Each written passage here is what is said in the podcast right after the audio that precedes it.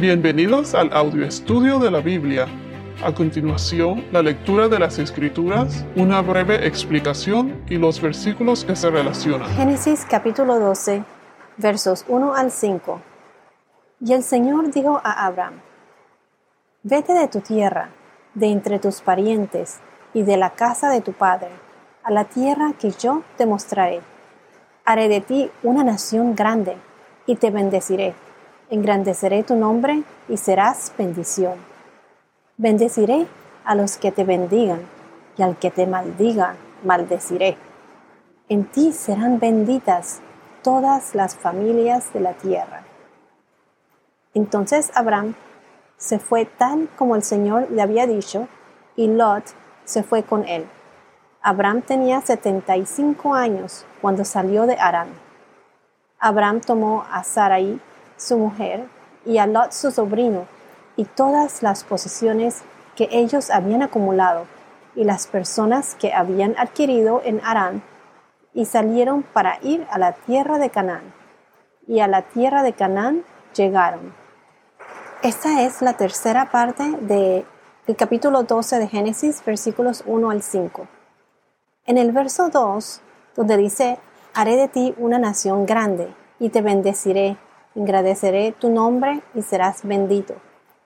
Como mencionamos en el podcast anterior, después del llamado de Dios, Abraham decidió tener fe en Dios y lo obedeció. Dios le dijo que haría de él una nación grande.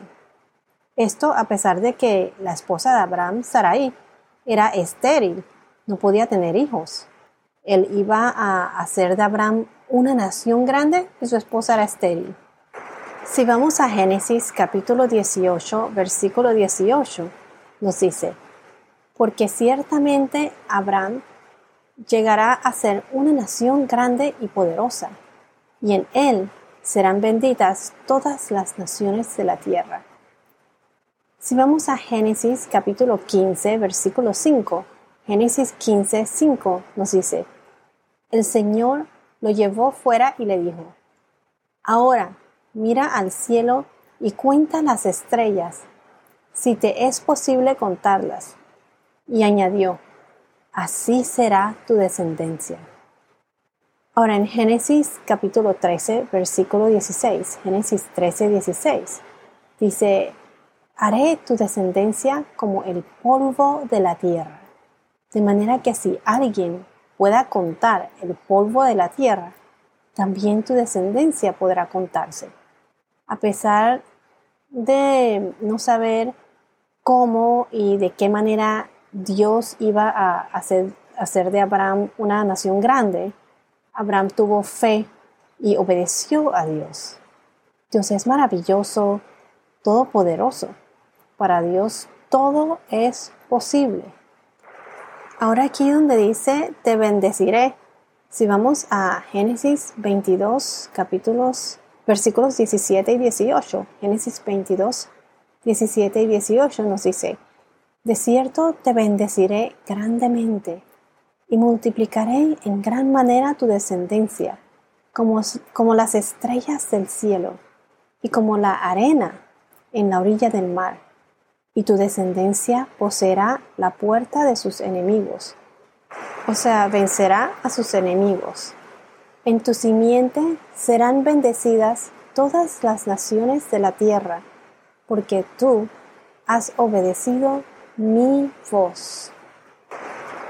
Entonces, como mencionamos en el podcast anterior, Dios le dijo que engrandecería su nombre. Engrandeceré tu nombre, le dijo a Abraham. Esto fue lo que el hombre quiso hacer durante la construcción de la Torre de Babel y eh, o sea, engrandecerse a sí mismos, hacerse un nombre por sí mismos. Y Dios no lo permitió. En Génesis 11, 4, que mencionamos en los podcasts anteriores. Ellos dijeron que querían edificar una ciudad y una torre cuya cúspide llegue hasta los cielos. Y quisieron hacerse un nombre famoso para no ser dispersados sobre la superficie de la tierra y ellos sabían muy bien que esta no era la voluntad de Dios. Ellos quisieron glorificarse a sí mismos y ser así independientes de Dios. Pienso que cualquier cosa que uno se proponga a realizar independientemente de Dios será limitado y eventualmente traerá fracasos, o sea, no tendrá una raíz fuerte. Dios es primero, encomendarse a Él es primordial, o sea, vivir independiente, independientemente de Dios no es aceptable para Él. Dios es la raíz del árbol, la raíz de tu vida, como dice Juan Bautista en Mateo capítulo 3, versículo 10. Mateo 3:10 dice así, el hacha ya está puesta a la raíz de los árboles. Por tanto, todo árbol que no da buen fruto es cortado y echado al fuego. Entonces, Dios no pone el hacha en la rama del árbol, sino en la raíz. A veces queremos limpiar unas ramas feas, como la mala educación, la adicción, las drogas, alcohol, el internet, el social media, la irresponsabilidad, el engaño y todo eso, pues, etcétera. Pero mantener nuestra propia vida independiente de Dios, esto nunca funcionará. Tarde o temprano tu plan se vendrá abajo. Dios nos llama a creer en Jesús y Dios ha hecho posible que caminemos con Él nuevamente. Dios nos llama a tener una relación con Él. O sea que si vamos a Corintios, al primer libro de los Corintios 1, capítulo 1, versículo 9. 1 Corintios 1, 9 dice, Fiel es Dios, por medio de quien fueron llamados a la comunión con su Hijo Jesucristo nuestro Señor. Nosotros necesitamos a Dios. Hay que reconocer nuestros pecados, arrepentirse y aceptar a Dios y tener una relación con Él, rezándole, hablando con Él. Entonces, como decíamos, durante la época de la Torre de Babel, el hombre quería hacerse un nombre por sí mismo, ser independientes de Dios. Y Ahora con Abraham, Dios lleva a cabo su plan. Dios no solo engrandecerá su nombre, engrandecerá el nombre de Abraham, sino que también lo bendició. Abraham es uno de los grandes patriarcas en la historia. Y no lo bendició solo a él. Dios bendició a todos los que lo bendigan. Y también bendició a su descendencia, a todos los hebreos. Recuerden que Abraham vino de la línea de Eber. Eber fue el padre de los hebreos. Y Abraham fue una de las primeras personas mencionadas en la Biblia como Abraham el hebreo. Es más, fue la primera persona mencionada en la Biblia como Abraham el hebreo. Esto fue en Génesis capítulo 14, versículo 13. Génesis 14, 13. Estuve averiguando, estuve averiguando quiénes se identifican como hebreos. Se dice que los descendientes físicos de Abraham, incluyendo tanto, tanto judíos como árabes, a través de su hijo Ismael, que mencionaremos más adelante, Abraham le dio al mundo una rica herencia de cultura y logros árabes a través de su hijo Isaac, Abraham le dio al mundo la línea judía, que fue la escogida por Dios. Pasó a ser una nación especial, servidores del Señor.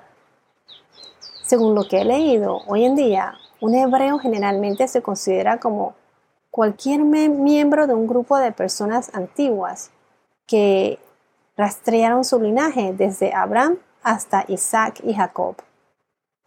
Y así es como en la Biblia usa el término hebreos.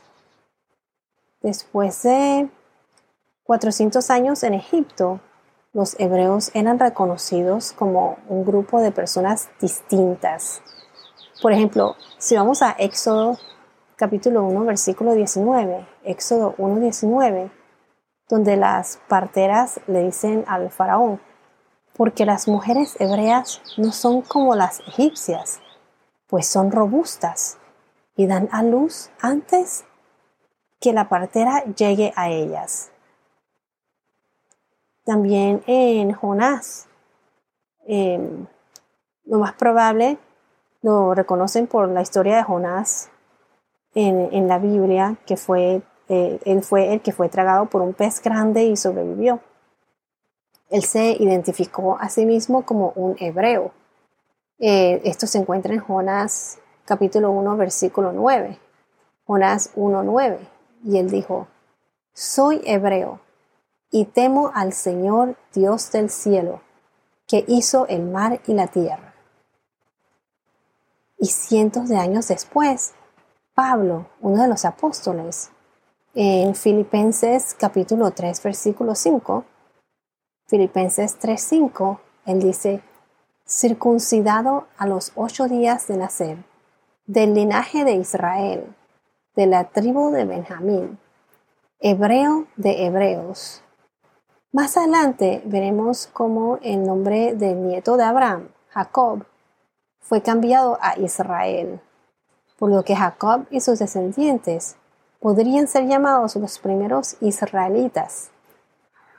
El cuarto hijo de Jacob se llamó Judá y sus descendientes judaítas o judíos. Técnicamente, los judíos son hebreos israelitas de la región de Judea. Vienen de Abraham, un hebreo, y Jacob, un israelita. Así, estrictamente hablando o con una definición muy estrecha, técnicamente todos los hebreos israelitas no son judíos, porque después de la muerte de Salomón, veremos que la nación de Israel se dividió en dos reinos. En el reino del norte, donde estaban los israelitas hebreos no judíos, descendientes de Abraham, Isaac y Jacob. Esto fue a través de sus diez de, diez de sus hijos. Em, y el reino del sur estaban los israelitas hebreos, los judíos. Estos son los descendientes de los otros dos hijos de Jacob que vivían en Judea. Jerusalén era la capital de Judea. Y en otro lado, el, reino del norte era Samaria, era la capital de Israel. Samaria en el norte y Jerusalén en el sur. Pero en el uso común, judíos, israelitas y hebreos, todas estas palabras se refieren al pueblo escogido de Dios, los descendientes de Abraham, Isaac y Jacob. Bueno, creo que me fui por la tangente, pero regresando al tema, al verso 2, Dios promete hacer a Abraham, de Abraham una gran nación. Bendice a Abraham y ahora en el verso 3, Él bendice a todos los que bendigan a Abraham y a su descendencia, al pueblo de Israel. Por ejemplo, veremos que en Génesis capítulo 26, versículos 4 y 5, Génesis 26, 4 y 5, eh, versos 4 y 5, el Señor Dios no solo se le apareció a Abraham, sino que también a su hijo Isaac y renueva su promesa.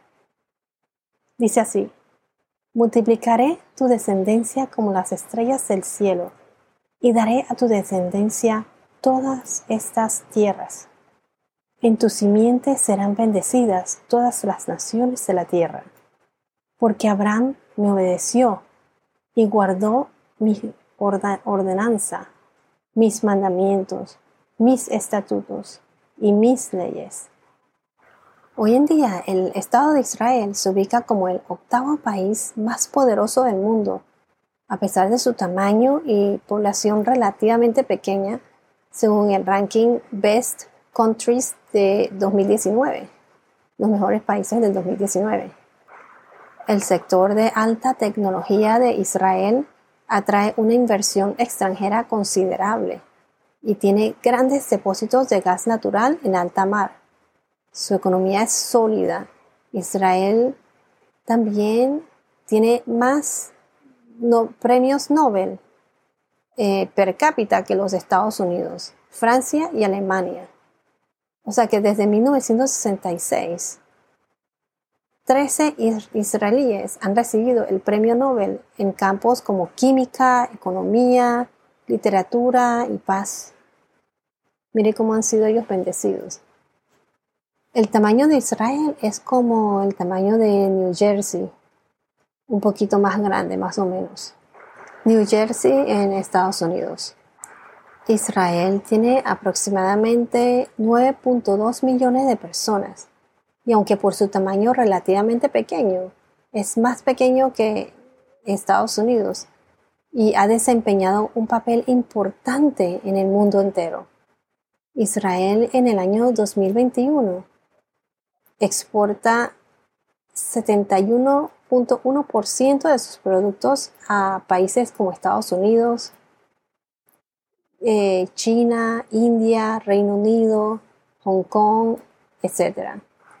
Israel exportó un total de 59.8 billones en el 2021.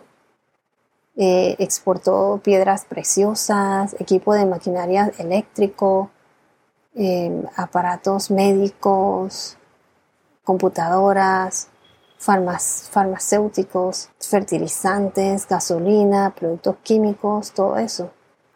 Es un, es un tamaño relativamente pequeño, pero se destaca en todo el mundo, sobresale. A pesar de lo reducido de su territorio, como mencioné, Israel reúne una variedad de características tanto como de relieve como de clima. Tiene regiones montañosas, lagos, ríos, valles y desiertos. Menciono, todo esto para que noten cómo Israel es bendecida hoy en día. Dios le da protección a un pueblo bendecido. Y asimismo también Dios maldecirá al que los maldiga. Y me imagino que aplicándolo al día de hoy, pues a los que no apoyan a Israel, como lo dice en el verso 3, maldeciré a los que al que te maldiga. En Éxodo capítulo 23, versículo 22 nos dice, pero si en verdad obedeces su voz y haces todo lo que yo digo, entonces seré enemigo de tus enemigos y adversario de tus adversarios. Ahora noten algo importante en estos versos. Aquí en el verso 2 y 3 hay como lo que se dice en inglés seven, siete I wills, que Dios dice que hará esto y lo otro. Siete veces. Estos siete I wills, en realidad es más fácil entenderlo con la traducción en inglés. Es como más claro. Y comparándola con la hebrea, son siete veces que Dios dice, voy a hacer esto. I will. Entonces, como decía, aquí hay siete promesas. La primera, haré de ti una nación grande. I will make. Entonces la segunda, te bendeciré. I will bless. La tercera, te engrandeceré. Engrandeceré tu nombre. I will make your name great. La cuarta, serás bendición. You shall be blessed. La quinta, bendeciré a los que te bendigan. I will bless. La sexta, maldeciré al que te maldiga, and he will dishonor you. Y la número siete, en ti serán benditas. In you all shall be blessed. Es como decir un I will. Siete veces, o sea que Dios lo repite siete veces, siete promesas en estos versos. ¿Qué significa el número siete en la Biblia? Significa perfección, que está hecho, completo. Perfección divina, cumplimiento de las promesas. Así como cuando Dios creó el mundo en seis días y el día siete ya estaba todo perfecto y Dios declaró ese día de descanso, un día santo. Ese fue el séptimo día. En número siete también lo vemos cuando Jesús pronunció siete declaraciones en agonía desde la cruz al completar sus deberes terrenales. El Padre Nuestro contiene también siete peticiones. En Apocalipsis capítulo 20 versículos 15, Apocalipsis capítulo 21 versículo 1 y 27, capítulo 6, 8, 11 y 16. Se ve aquí el cumplimiento de esta promesa divina que es anunciado por grupos de siete. Siete sellos, siete trompetas tocados por siete ángeles, siete copas de ira prometida de Dios llevados por siete ángeles. Apocalipsis invoca el número siete en relación a la promesa de Dios de salvar a aquellos cuyos nombres están escritos en el libro de la vida y coordinar a aquellos cuyos nombres están escritos en el libro de la vida y condenar a aquellos cuyos nombres no lo están. Y como he mencionado antes, Dios siempre cumple su promesa. Hasta ahora hemos visto las siete promesas del Señor a Abraham en el verso 2 y 3. Que Dios no solo bendice a Abraham, pero bendice a sus descendientes y también a los que lo bendicen. Es compartida su bendición, así como también maldice al que los maldiga. Pero en el próximo podcast, así como Dios le dio siete promesas, los siete I wills en inglés, W-I-L-N-S, I wills, también veremos cuántas bendiciones le dio y su significado. Bueno, esto es todo por ahora. Que tengas un día muy bendecido y hasta la próxima.